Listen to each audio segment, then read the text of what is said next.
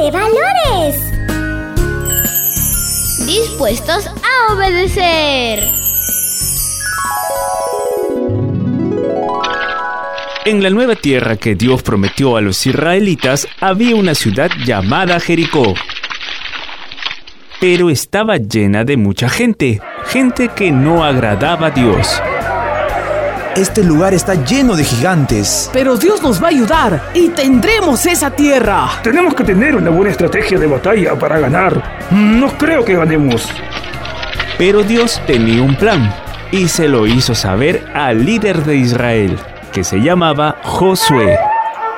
Yo te entregaré Jericó con su rey y sus soldados.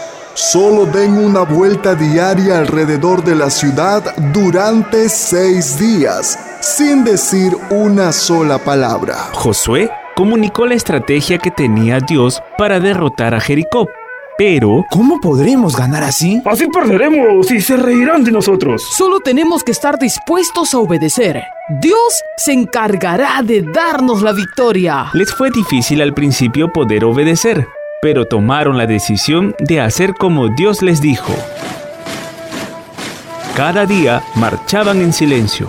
El primer día, el segundo día y así hasta acabar los seis días. Mañana todos daremos siete vueltas y en la última gritarán muy fuerte. Haremos como nos dices. Todos se preguntarán qué manera más rara de tomar una ciudad.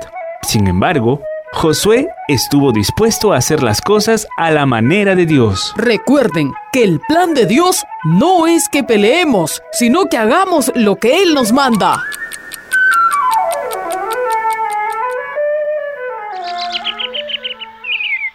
Entonces, al día siguiente, todos salieron a marchar.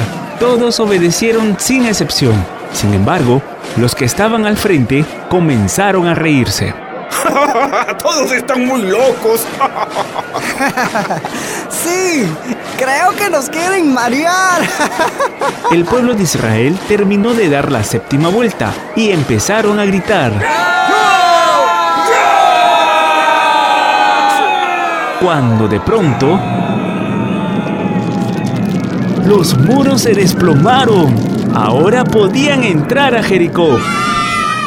¿Te das cuenta que de la manera en que Dios hace las cosas siempre es mejor? ¡Sí! Siempre haz lo que te mandan, sigue las instrucciones y termina siempre la tarea aunque no entiendas algunas razones. Dios tiene cosas buenas para ti si estás dispuesto a obedecer.